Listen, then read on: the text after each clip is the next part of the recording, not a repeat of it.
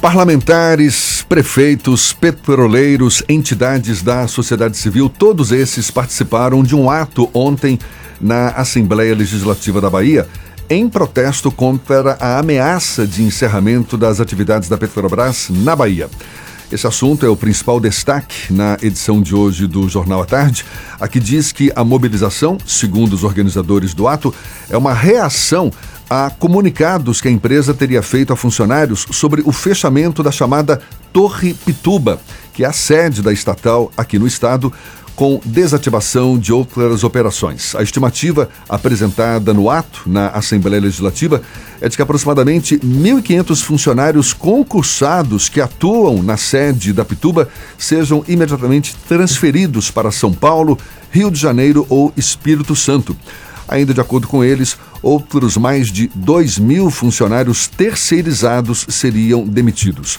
Por meio de nota, a Petrobras informou que a possível desativação da sede atende a uma estratégia de redução de custos em todos os processos e atividades. Esse evento realizado ontem na Assembleia Legislativa foi proposto pela bancada do PT por meio de requerimento apresentado pelos deputados Robinson Almeida e Rosenberg Pinto, com o apoio do Sindicato dos Petroleiros na Bahia. Depois, como a gente já frisou aqui, depois da companhia anunciar que pretende encerrar suas atividades no estado. O deputado Robinson Almeida é nosso convidado, vai conversar conosco, nos dando a honra de recebê-lo aqui nos estúdios da Tarde FM. Bom dia, deputado.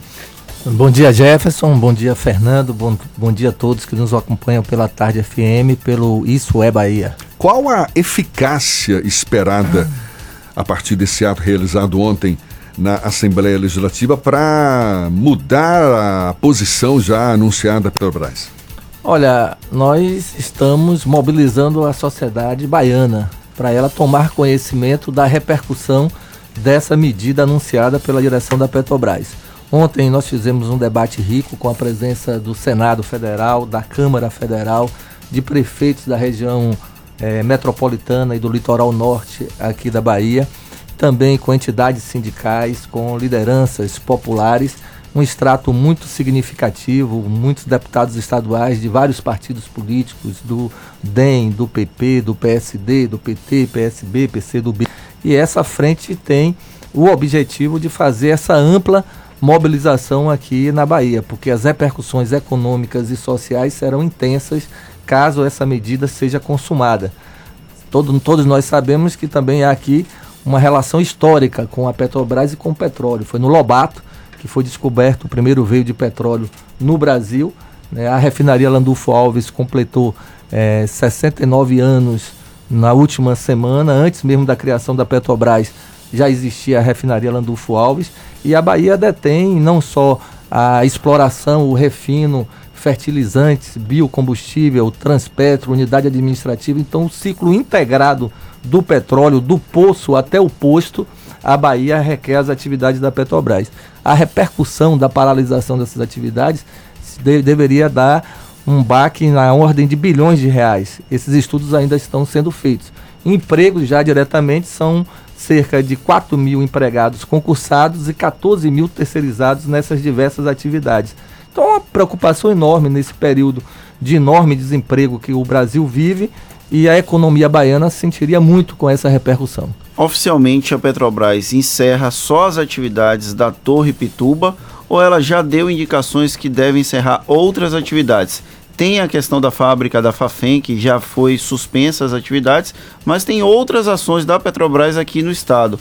Além da Torre Pituba e da fábrica de fertilizantes, a Fafem, o que é que oficialmente a Petrobras já se manifestou? Olha, já colocou entre os itens a serem privatizados a refinaria Landulfo Alves e a Transpetro, que é a empresa de logística que então isso traz uma consequência muito grande porque nós não sabemos como seria essa é, hipotética operação privada no futuro. Ontem o que ficou evidente que a estratégia da direção nacional da Petrobras é tirar toda a sua operação do norte e do nordeste brasileiro. A Petrobras é uma empresa nacional que tem compromisso com o desenvolvimento do país. Então é óbvio que a operação num estado como Manaus, um, como o Amazonas, uma refinaria em Manaus, você não tem a mesma lucratividade do que uma refinaria em São Paulo.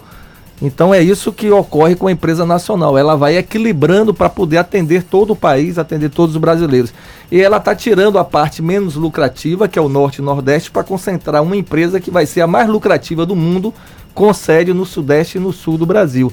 Então essa é a estratégia de desativação. Isso vai trazer é, a ampliação das desigualdades regionais, porque o Brasil já é muito concentrado economicamente no Sul e no Sudeste, e a perda da operação dessa maior empresa brasileira vai criar ainda mais uma defasagem nos estados nordestinos e do norte brasileiro. Deputado Robson Almeida, a Petrobras alega uma redução de custos em todos esses processos, atividades.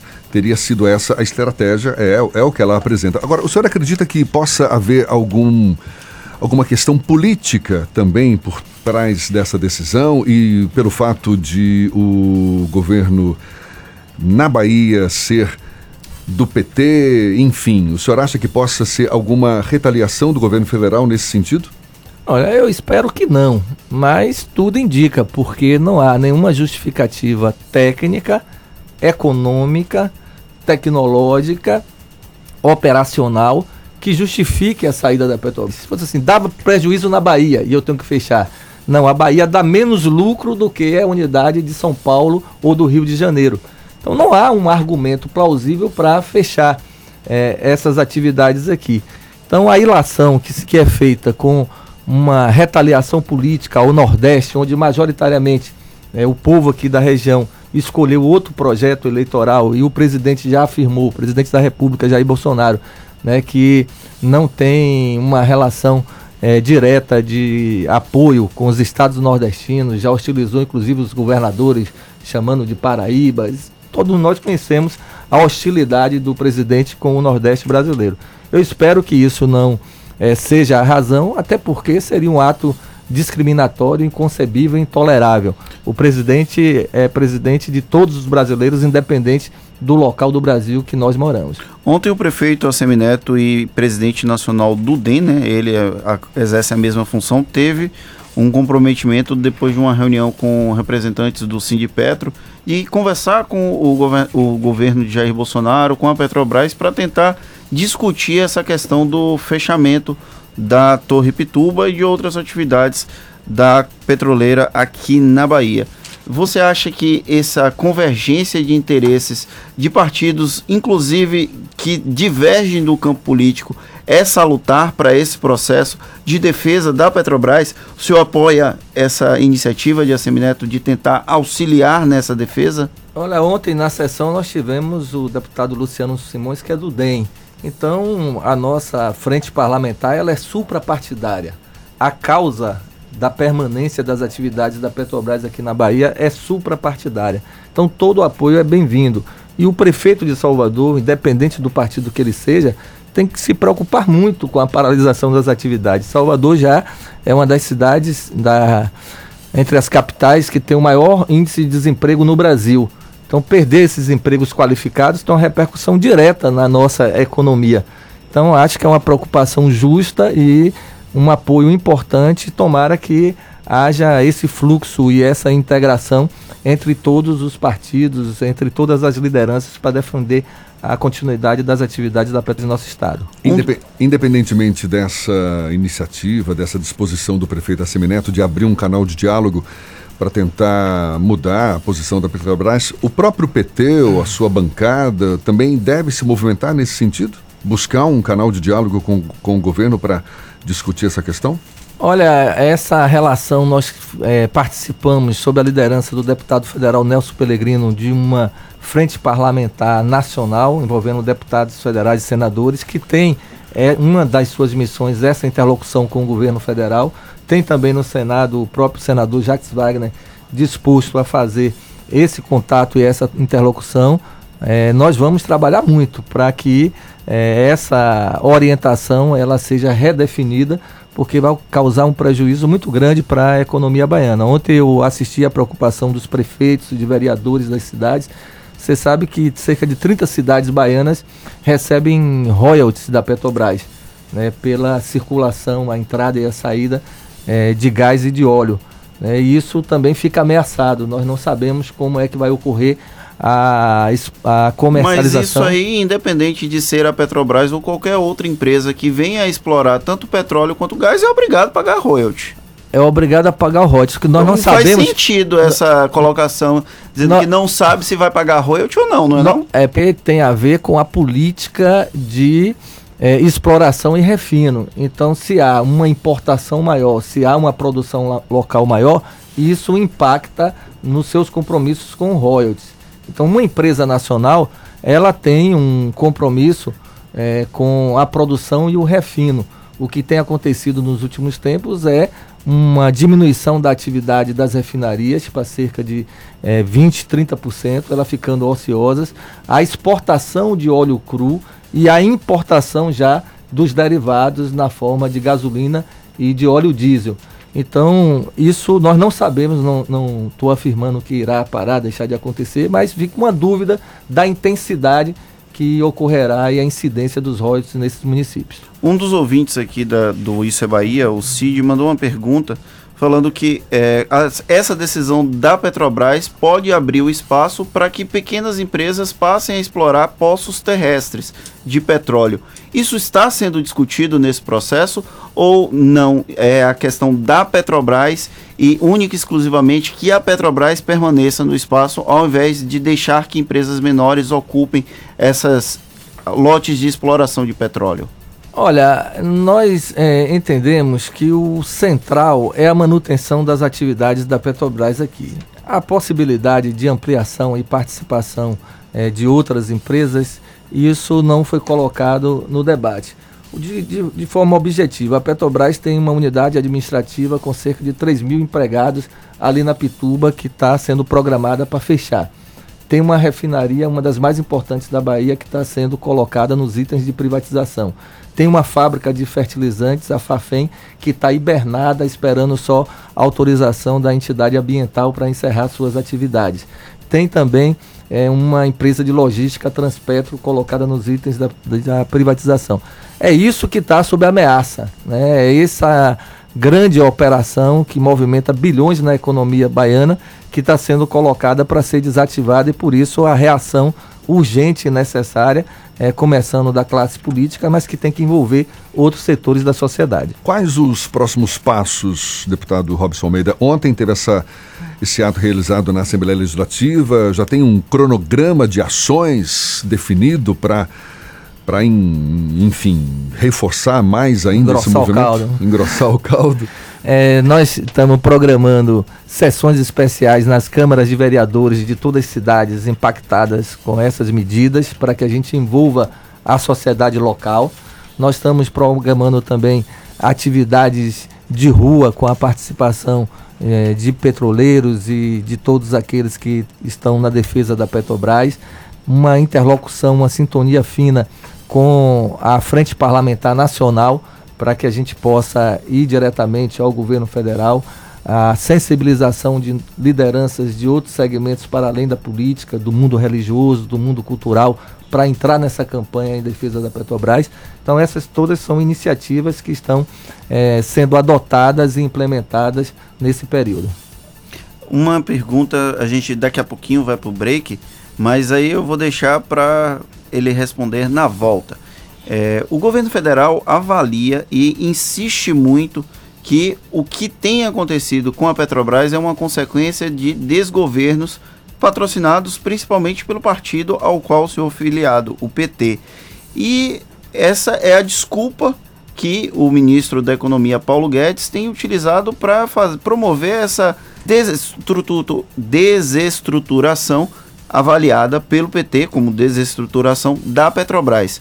Há uma correlação entre o desgoverno do PT, de acordo com a avaliação do presidente, do grupo do presidente Jair Bolsonaro e o fechamento da Petrobras, mas essa pergunta eu vou deixar para o Robson Almeida, deputado estadual, responder no retorno do bloco. Ele volta já já e também para falar sobre o resultado das eleições internas no PT ontem com a vitória de Ade Ademário Costa sobre Gilmar Santiago. É um assunto que certamente interessa a muitos. Agora, 25 minutos para as 8 horas. Já estamos de volta hoje com o deputado estadual Robinson Almeida, aqui nos estúdios da Tarde FM. Já conversou conosco sobre a mobilização do PT, com apoio dos petroleiros, para tentar mudar a posição da Petrobras, que anunciou o fim das atividades aqui no estado, mas também, claro, vai falar de política conosco. Fernando Duarte deixou uma pergunta no ar no bloco passado, não foi, Fernando? Eu perguntei ao deputado Robinson Almeida se as avaliações que o grupo do presidente Jair Bolsonaro faz de que o que está acontecendo hoje na Petrobras é decorrência dos desgovernos do PT partido a qual ele é filiado tem algum tipo de é, amparo na realidade e se ele concorda ou discorda com essa, dessa avaliação. Olha, é, se nós fizermos um balanço realista do desempenho da Petrobras na época dos governos do presidente Lula e do presidente Dilma, certamente encontraremos mais sucesso, é, especialmente com a descoberta do pré-sal, que foi a maior reserva de petróleo descoberta no mundo nesse período. É, problemas ocorreram, irregularidades, mas isso não pode ser álibi, não pode ser justificativa para entregar o patrimônio brasileiro, especialmente a nossa maior empresa, aos interesses internacionais. Se tiver algum problema, vai lá, soluciona o problema, pune quem cometeu irregularidade, mas segue com a empresa cumprindo seu papel econômico e social no país. Nenhuma, nenhum país do mundo abre mão desse setor do petróleo. É um setor estratégico para a soberania nacional. As guerras hoje no mundo são provocadas pelo petróleo. Os Estados Unidos invadiram o Iraque, os Estados Unidos cercam a Venezuela. Recentemente, um drone atacou uma refinaria da Arábia Saudita, fez com que o preço do petróleo disparasse 20%, 18% em um único dia. Sanções norte-americanas prometidas ao Irã então, o petróleo é um ativo importante na economia internacional e o Brasil não pode abrir mão. Então, isso não, não vale como justificativa. Isso é uma retórica para esconder seus principais objetivos, que é esse entreguismo, essa desnacionalização do Brasil, tirando de nós a competitividade internacional necessária para manter a economia brasileira no, pontuando mundialmente. Deputado Robson Almeida, ontem foi dia de eleição interna. No último domingo. Domingo, anteontem. Aliás, exato, exatamente. eleições internas no PT, aqui em Salvador, e teve a vitória de Ademário Costa sobre Gilmar Santiago. Segundo Pimenta, colocada aqui pelo Levi Vasconcelos na edição de hoje do Jornal à Tarde, em sua, edição, em sua coluna, ele, esse resultado revelou um detalhe curioso em relação aos prefeituráveis do partido. Isso porque os deputados federais Nelson Pellegrino e Valmir Assunção, mais o senhor, deputado estadual Robinson Almeida, que se colocam como prefeituráveis, acabaram perdendo porque apoiaram Gilmar e o resultado acabou dando Ademário Costa. Como é que o senhor avalia? Isso foi de fato uma perda? Pode ter consequências futuras? Eu entendo aí a, a pimenta do Levi. Na verdade, ganhou todo o PT. Pra você ter uma ideia, foram 3.500 filiados que participaram no último domingo, dando uma demonstração de vitalidade eh, do nosso partido aqui na capital. E por um placar bem apertado, uma diferença de 50 votos, ganhou o militante, o dirigente Ademário Costa. Eu creio que não houve essa divisão, até porque eh, tem apoiadores das candidaturas, das pré-candidaturas nos dois candidatos, né? não tem uma relação definida de quem apoia é, o candidato a presidente do PT, é o mesmo grupo que apoia um pré-candidato a prefeito da cidade. Eu, por exemplo, tenho lideranças que me apoiam é, internamente na disputa da pré-candidatura para Salvador, que apoiaram a candidatura de Ademário Costa. Então, creio que é, essa angulação, essa abordagem, ela traz um indicativo, mas ela não tem a precisão da composição de forças internas. Eu quero desejar aqui muito boa sorte a Ademário, no sua missão de dirigir o partido nesse momento de pré campanha né, de definição para as eleições de 2020, reconhecer também o excelente trabalho desenvolvido por Gilmar Santiago nos últimos dois, três anos que esteve à frente do nosso partido e nós vamos continuar unidos para enfrentar os desafios do futuro. Ontem o presidente do Esporte Clube Bahia, Guilherme Belintani, esteve por aqui E nos bastidores há uma sinalização que Belintani, para ser candidato em 2020, desejaria ter o apoio de todo o bloco de oposição ao prefeito Assemineto para se lançar como postulante ao Palácio Tomé de Souza. O senhor acredita na possibilidade do PT eventualmente apoiar Guilherme Belintani nesse processo eleitoral? Olha, o PT tem uma orientação por candidatura própria.